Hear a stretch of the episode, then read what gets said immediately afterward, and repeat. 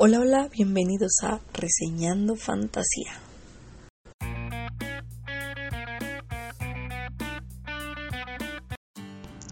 Hola, hola chicos, bienvenidos a otra reseña del podcast y sí, que hablar sobre este libro que está súper loco.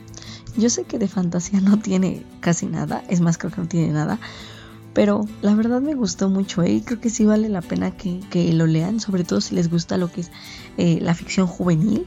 Sí, la verdad este el libro me gustó mucho, entonces sí, por eso también me decidí a traerlo al programa. Y ya para que no les ande dando vueltas y demás, sí, como leyeron, es la reseña de La Guía del Caballero para el Vicio y la Virtud de Mackenzie Lee.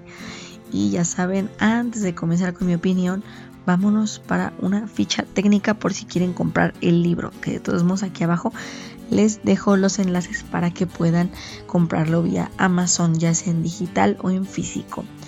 El título, como les dije, es La Guía del Caballero para el Vicio y la Virtud de la autora Mackenzie Lee. Este libro es de BIR Editoras, tiene 448 páginas, así es, es gordito y es formato físico el que yo leí, pero como les dije también hay digital. Este, yo este lo metería en dentro de lo que es ficción, ficción juvenil y algo de romance, sí también. Y bueno, yo yendo a lo que es mi opinión, lo primero que tengo que decir, me encantó. Hace mucho que no me reía tanto con un libro y este en definitiva tiene todo lo necesario para que yo vaya a buscar la segunda parte ya. Y sí, ¿eh? me dejé atrapar por las redes de esta novela. Yo ya había dicho que no la iba a leer a menos de que me la regalaran, porque sinceramente no me atraía. Y pues bueno, eso pasó y ahora pues no puedo creer que no la haya leído antes. Han de saber que esta novela fue uno de los libros que me tocaron en la quedada. Y sí, al principio no tenía ganas de leer y ni siquiera me interesaba buscar la sinopsis. Pero aquí quien me ayudó a decidirme fue una amiga lectora que ya lo había leído. Me lo recomendó como no tienen idea. Y ahí fue cuando ya de plano me animé a leerla. Ahora, la historia va de un par de viajeros, los cuales están haciendo un tour por Europa. Son jóvenes, quieren divertirse, ya saben, ¿no? En ese entonces, pues hacían un tour de un año visitando varias ciudades eh, importantes. Uno de ellos, bueno, se llama Monty, el otro es Percy, y los dos van en compañía de la hermana de, de Monty, Felicity, que se supone van a dejar a un internado de señoritas. Se supone que esta es la última vez que los tres van a estar juntos, ya que bueno, Percy se supone que va a estudiar leyes a Holanda y como les comenté, pues Felicity tiene que ir a, a una escuela de señoritas pero para esto ninguno está conforme con los futuros que se supone les tienen preparados.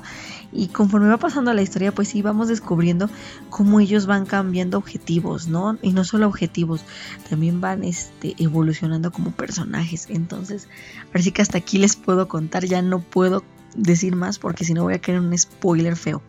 Entonces, ya yéndonos a técnicas narrativas, tengo que decir que el libro sí me gustó en cuanto a manejo de tensión y descripciones. Siento que se hicieron un buen trabajo al momento de traducirlo porque solo eso explicaría que nos hayan alargado tanto en este punto de las descripciones. Son súper directas, van al grano y eso ayuda un montón porque da tiempo a que los personajes vayan mostrándose con los diálogos y con sus acciones. Entonces esto la verdad sí vale la pena que lo puntualice. Fue lo que más me gustó en cuanto a lo que es escritura como tal. Ya yéndonos a personajes, Monty me divirtió muchísimo. Es un, protagonista muy interesante. ¿eh? El pobre lo juzgan por un montón de errores que comete. Y sí, es cierto, mete la pata cada rato. Pero me gusta cómo él va cambiando y se va haciendo más responsable de las acciones que está tomando. Sabe que está haciendo mal. Y a diferencia de los primeros capítulos en donde parecía que le daba igual todo, ya más adelante como que comprobamos que está intentando ser una mejor persona. Sí, en el caso de Percy Felicity, yo sé que algunos me van a decir, ay, que no te gustaron, no es que no me hayan gustado.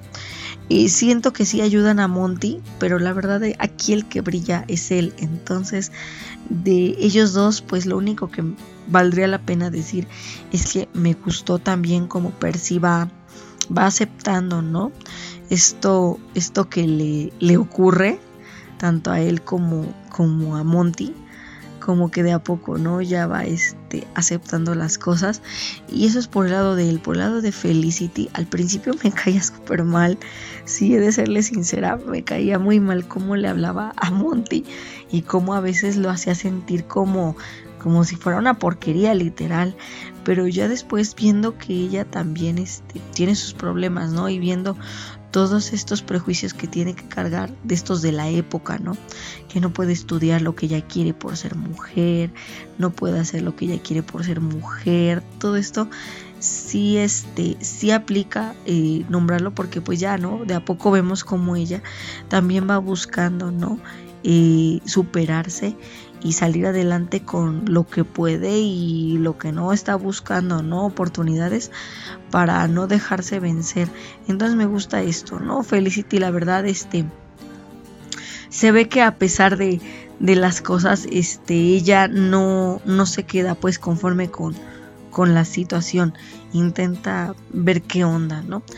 Que eso, bueno, ya es más adelante. Y ojo, no les estoy contando ningún spoiler, estoy intentando ser lo más breve posible. Entonces, sí, ya mejor me paso a escenarios. Ya yéndonos a ellos, me gustó muchísimo que la autora retratara ciertos lugares conocidos dentro de la novela.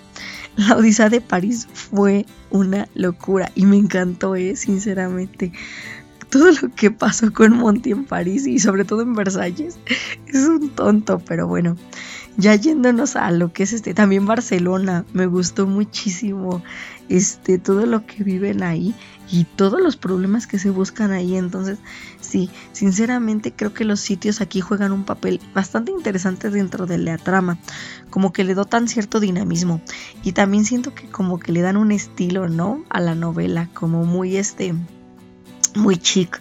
Entonces sí siento que aquí la autora hizo muy buen trabajo al momento de checar este asunto de los, de los lugares. La verdad es que creo que sí los eligió bien y sí, sí le dio al clavo con ellos.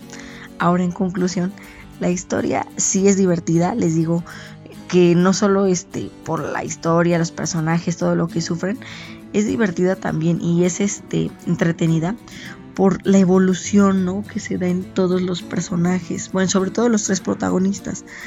Eh, si bien es cierto que pues Monty es quien debe de cambiar más, también vemos eh, algo en los otros dos, en Percy y en Felicity.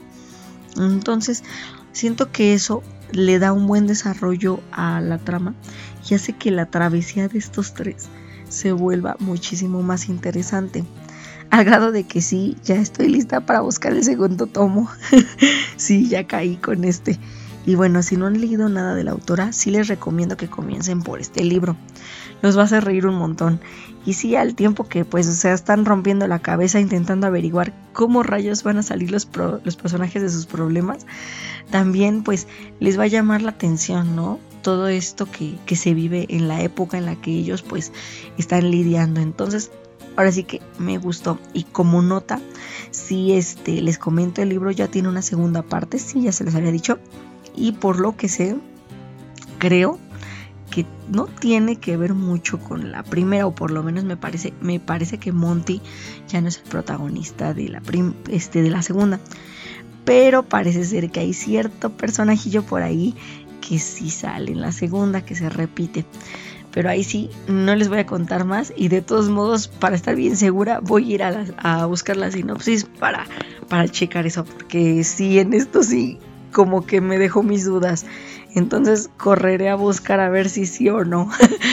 Y bueno hasta aquí llega la reseña espero que les haya gustado. Aquí abajo ya saben les dejo redes sociales para que chequen lo que estoy compartiendo. También les dejo mi página y mi youtube para que vean lo que yo estoy subiendo a la web. Ya saben algunos consejos, algunas otras reseñas de libros, todas esas situaciones, ¿no?